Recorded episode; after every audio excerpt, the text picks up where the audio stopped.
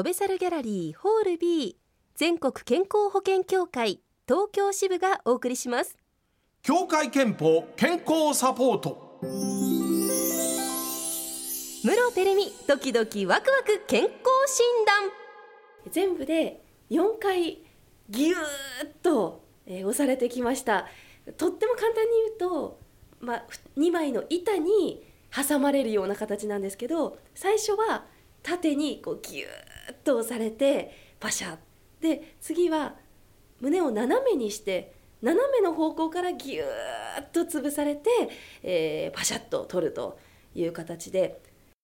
これは何のことだムロに？これはマンモグラフィーの検査を受けてきたんです。あそのことを言ってるわけだ。2回目だったんですけれども、うん。マンモグラフィーは、うん。なんか1回目よりもかなりギューッとしっかりとやっていただいたという感じがしましたね。なんか痛そうな感じがする話聞くと。ああそうですね。でもどうなの？あでもあの、うん。やる前に、うん。あの先生が、うん。これぐらいいきますよっていうことをしっかりと説明してくださるので言葉でね。何にも言われないでやるとびっくりすると思うんですけあどー。あのおせんべいみたいにこれぐらいぺしゃんこになりますからねっていうふうに言ってもらってたので、うん。あこの程度かな。で本当に痛か我慢できなかったらもう言ってくださいって言ってくださるので、まあ、そういう意味では安心してあのき聞こえるほどは痛くないです。あーそうなんだ。ちょっと、うんうん、そんなに痛みはそこまではないです。わかりました。今週も私の乳がん検診を担当してくださった国際医療福祉大学三田病院乳腺センターの小川明子先生にお越しいただきました。小川先生今週もよろしくお願いいたします。よろしくお願いします。あの小川先生からも、うん。あの痛いから敬遠してるんだという方に一言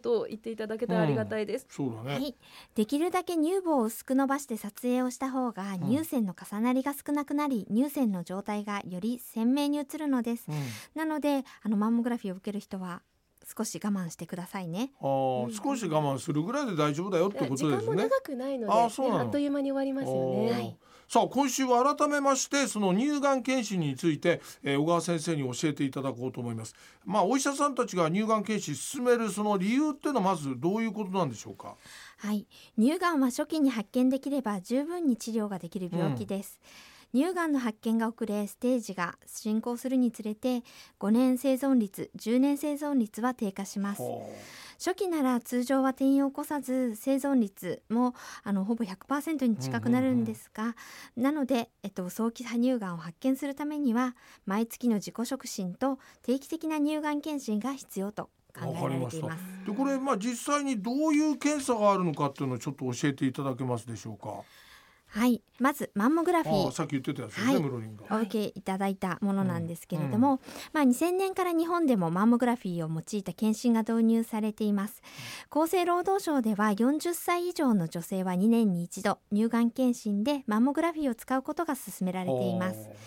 また超音波検査といって、いわゆるエコーの検査ですね、日本人の乳腺は、まあ、特に若い方あの欧米よりも痩せている方が多いので、うん。乳腺がしっかりしていて、まあ、エコーが有用であるという仮説を証明する日本での研究も進んでいます。は若い人ではマンモグラフィーよりあの診断しやすい場合があります。わかりました。じゃあ要するにその40代以上はマンモグラフィー。それ以前はまあ超音波っていう分け方でこれよろしいですか？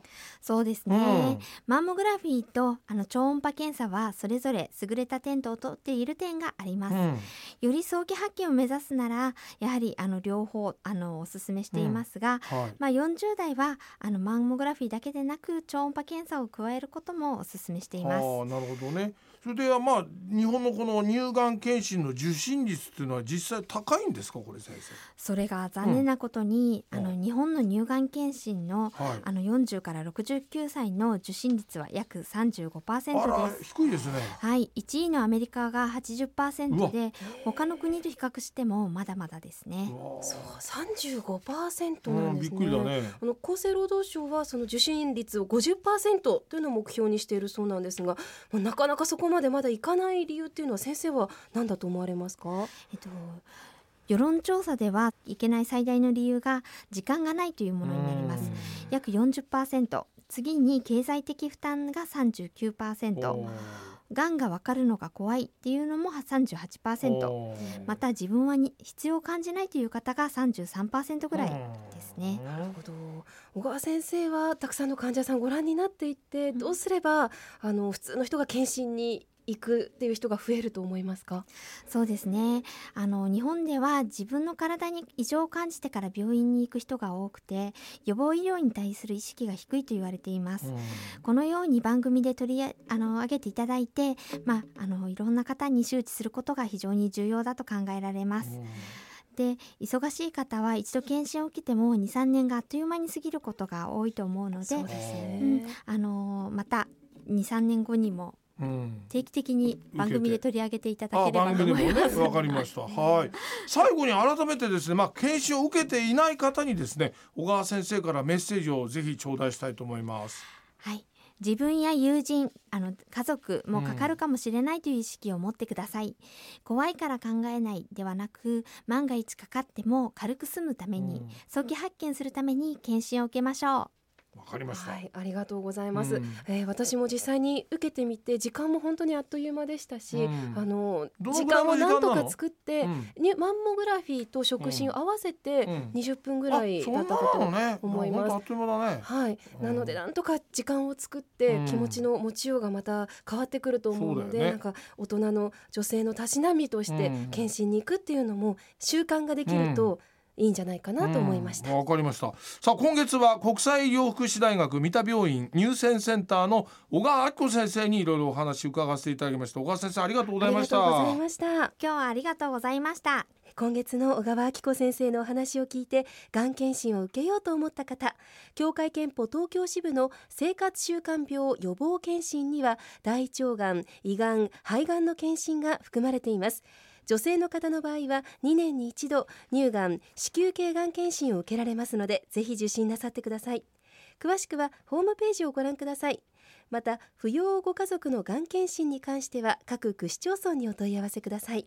協会憲法健康サポートは非常に大事な情報満載です。改めてもう一度聞きたい方これまでの放送を聞き逃した方はラジコのタイムフリー機能やポッドキャストをぜひご利用になってください。またトベサルのホームページの中にあります。健康サポートのページもぜひチェックなさってください。